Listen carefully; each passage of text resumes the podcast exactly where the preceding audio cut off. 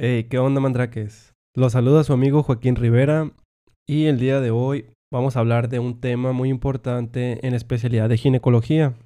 Es la miomatosis uterina. Para empezar, la miomatosis uterina es una de las neoplasias benignas ginecológicas más comunes y este presenta una incidencia de entre el 20 al 30% a nivel mundial y se va a presentar con mayor frecuencia en pacientes de 35 a 54 años. Ocasionalmente se malignizan menos del 1% de estos. El tamaño es variable, puede ir desde milímetros hasta tumores que ocupan toda la cavidad pélvica. Para clasificar los miomas, estos se dividen en cuatro. Miomas de pequeños elementos cuando son iguales o menores a 2 centímetros. Miomas de medianos elementos cuando está entre 2 y 6 centímetros. Miomas de grandes elementos cuando es mayor a 6 centímetros hasta 20. Cuando el mioma mide más de 20 centímetros ya se va a considerar una miomatosis gigante.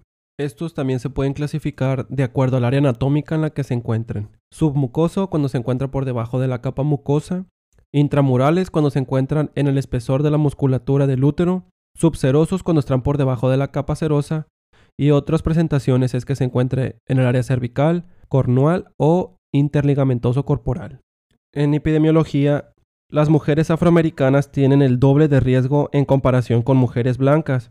Dentro de otros factores encontramos la menarca temprana, menopausia tardía, tumores de ovario dependientes de estrógeno, ingesta de hormonales orales. Es por esto que se recomienda que las pacientes utilicen la anticoncepción hormonal a bajas dosis hasta por 5 años.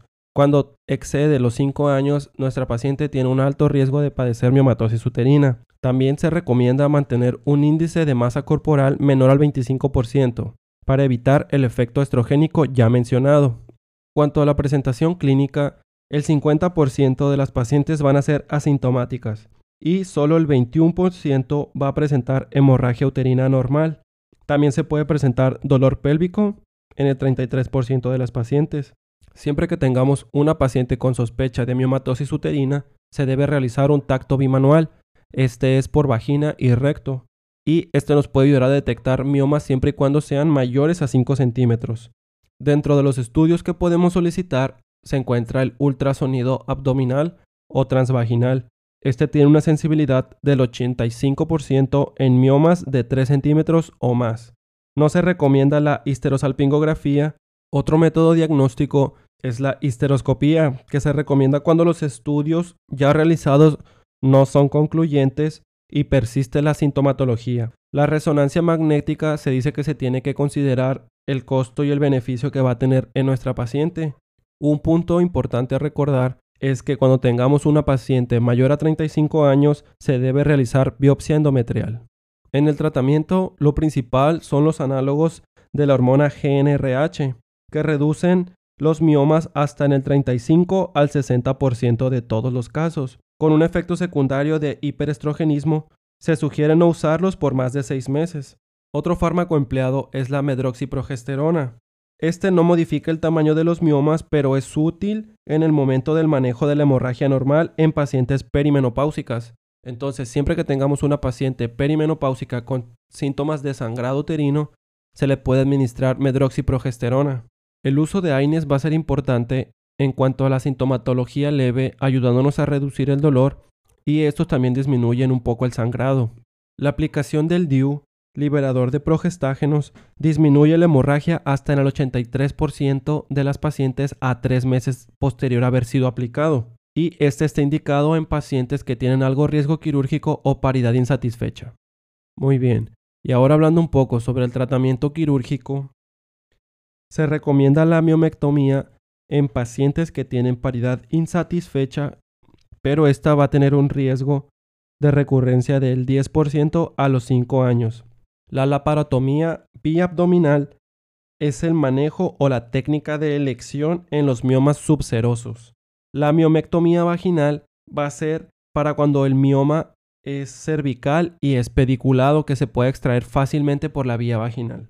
Cuando el mioma es intracavitario, el manejo de primera línea que se recomienda es la miomectomía histeroscópica. Otro manejo empleado para disminuir los síntomas de hemorragia es la embolización de la arteria uterina. Esto es para cuando nuestras pacientes tienen síntomas de compresión o problemas de infertilidad, ya que este reduce el volumen de los miomas. La histerectomía es el tratamiento definitivo en aquellas pacientes que tienen paridad satisfecha. Otro método empleado es la ablación endometrial y este se va a recomendar para los miomas de pequeños elementos.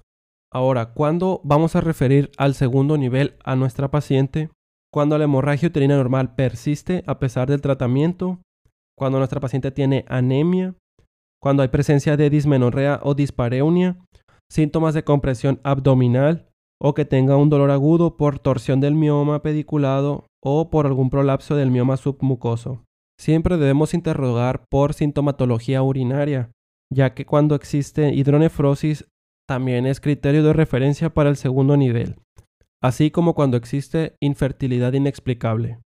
El envío al segundo nivel debe incluir el resumen clínico, citología cérvico-vaginal, ultrasonido pélvico, biometría hemática completa, perfil de coagulación con TP y TTP y la determinación de la gonotropina coriónica humana. Dentro de la vigilancia y seguimiento que vamos a tener en nuestra paciente, después de la primera revisión, si permanece asintomática vamos a observar el crecimiento del mioma dentro de los 6 a los 12 meses. En pacientes sometidas a miomectomía, la revisión con el ultrasonido tiene que ser de cada 6 a 12 meses. Pacientes con histerectomía, el seguimiento va a ser a los 3, 6, 12 y 18 meses. Se recomienda la vigilancia de los síntomas de depresión o ansiedad y siempre se debe de manejar en conjunto con el área de psicología por el alto impacto que este tratamiento tiene en las pacientes.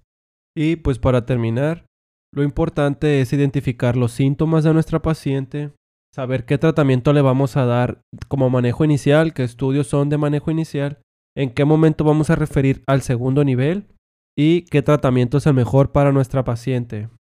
Con esto me despido y les agradezco que nos escuchen.